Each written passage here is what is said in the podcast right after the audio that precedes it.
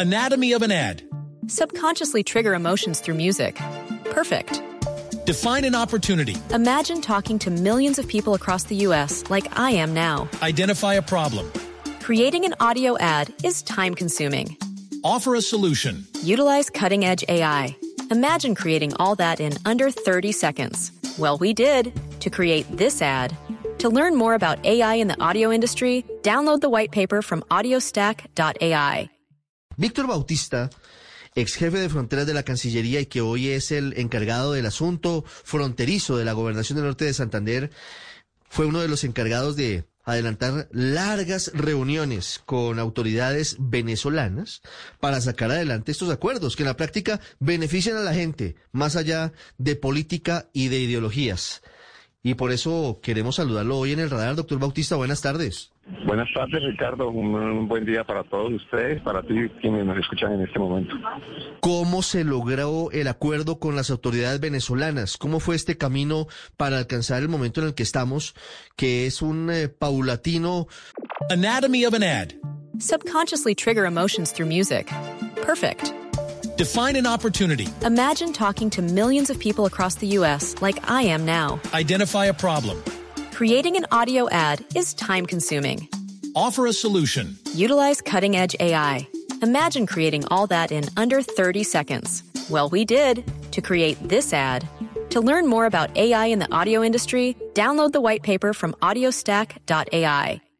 camino de normalización de relaciones, al menos eh, en esa materia económica y en esa materia de vida diaria de los habitantes de un lado y del otro de la frontera? Ricardo, lo primero que todo es eh, entender el alcance que tienen nuestros eh, diálogos y nuestras conversaciones desde Táchira y Norte de Santander porque entendemos claramente que las competencias de las relaciones binacionales están en el gobierno nacional, en el Ejecutivo en cabeza del señor presidente, pero nosotros sí hemos encontrado eh, en la ley orgánica de ordenamiento territorial y en la ley de fronteras expedida eh, que tuve la oportunidad, gracias a Dios, de construir en la Cancillería, eh, artículos importantes que le permiten a las gobernaciones de frontera dialogar con sus vecinos para temas eh, que afectan la vida cotidiana de las personas y, que permiten algún grado de cooperación. Por eso nosotros, en el marco de ese reconocimiento de esa, y conscientes de esa competencia, empezamos a dialogar sobre COVID-19 sobre una crisis ambiental que hubo el año pasado y que pudimos resolver gracias a ese diálogo. Hemos tenido más de 19 reuniones con las autoridades venezolanas en el estado Táchira. Hoy en día es necesario ayudar a la gente para que los pasos de frontera sean sitios seguros y protegidos y la gente y la economía fluya por esos pasos. Por eso iniciamos esos, esos temas también con la necesidad de que eh, las trochas sean la menor eh, situación posible y los pasos y la institucionalidad protejan a la economía, a las personas, a a tantos temas que, existen en una frontera y que son necesarios eh, eh, eh, gestionar en el día a día.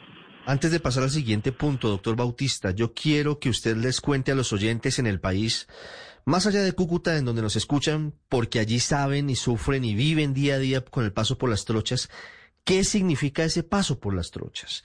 ¿Cuáles son los delitos a los que están expuestos miles de colombianos y de venezolanos al pasar por esas trochas?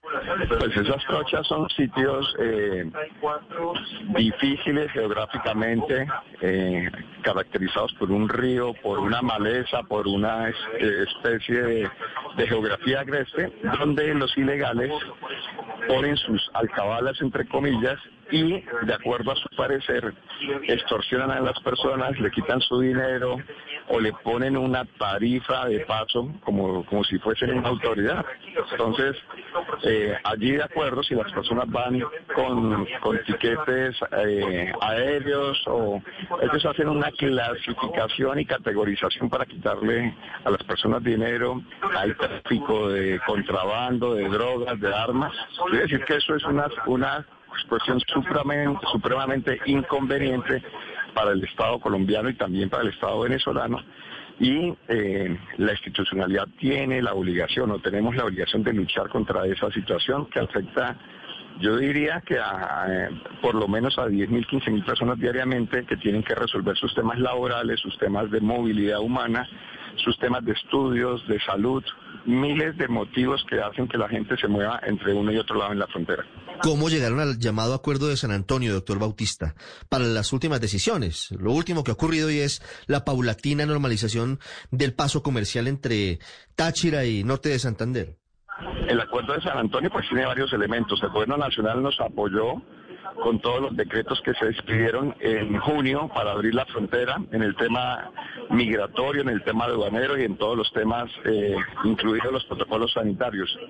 Y con esa posición de tener abierta nuestra frontera, nosotros con las autoridades de Táchira dijimos ahora es necesario sincronizar y acoplar eh, temas de horarios, de logística, los temas propios de un paso de frontera que tienen que ver desde el tema aduanero, migratorio, fitosanitario, de protocolo de COVID y de manera que eso a la hora de la operación tenga la posibilidad de funcionar porque en un paso de frontera siempre hay dos actores, los que están de los que están del lado colombiano y los que están del lado venezolano y faltaba que Venezuela diera el paso que afortunadamente dio con ese encuentro de San Antonio. Doctor Bautista, ¿qué falta para que sea efectiva la reapertura comercial de la frontera, para que esto sea real? Yo creo que aquí hay algo y es que son varias acciones de sincronización aduanera. Eh, hay que poner unos horarios, hay que poner unos sitios, hay tres pasos fronterizos, hay que tratar de que la infraestructura soporte la logística de camiones de carga y que no colapse una zona que es un embudo, porque allí la movilidad es altísima. ¿Cuál es el beneficio para los habitantes de frontera? Y le hablo en particular para los norte santanderianos con estas decisiones, doctor Bautista. Pues el impacto económico es gigante. Hay que, hay que ver en este momento la producción de Colombia que sale hacia Venezuela por las trochas, o sea que hay una alta demanda de servicios y productos.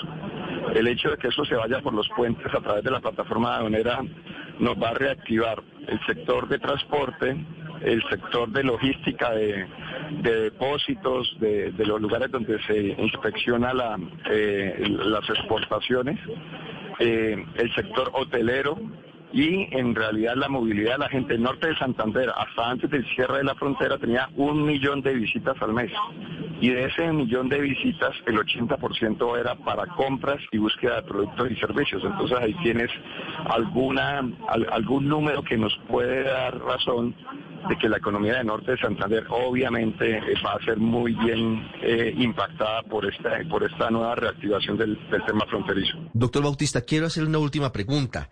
En esos diálogos exploratorios, regionales, autorizados por el gobierno del presidente Duque, amparados en la ley, entre otros en la ley de fronteras, se habló de la posibilidad de de abrir alguna puerta para que los servicios consulares se restablezcan para los venezolanos en Cúcuta o en norte de Santander? No, por la sencilla razón y, yo soy un convencido de que las competencias de una gobernación y del gobierno nacional están claramente separadas y eso le corresponde al Ejecutivo hablar de esa situación. Lo entiendo perfectamente, doctor Bautista, y estaremos pendientes. ¿Tiene un estimado, le insisto un poco, en cuánto tiempo se pondrían de acuerdo la DIAN de Colombia, el CENIAT en Venezuela, Migración Colombia en nuestro país y su par venezolano? ¿Esto sería cuestión de días o de semanas para hacer efectivo ese paso de normalización en la frontera? Nosotros, con toda la buena cooperación que tenemos con la DIAN y con Migración Colombia y con el gobierno, pues esperamos que eso sea cuestión de días. Realmente eh, los temas que se van a definir no son temas eh, ni de construcción ni de nuevas infraestructuras, sino que con lo que se tiene hay que hacer un tema de agendas, horarios y unas disposiciones que se den a conocer al público, a, los, a las empresas exportadoras y de carga, y eso no debe tomar muchos días.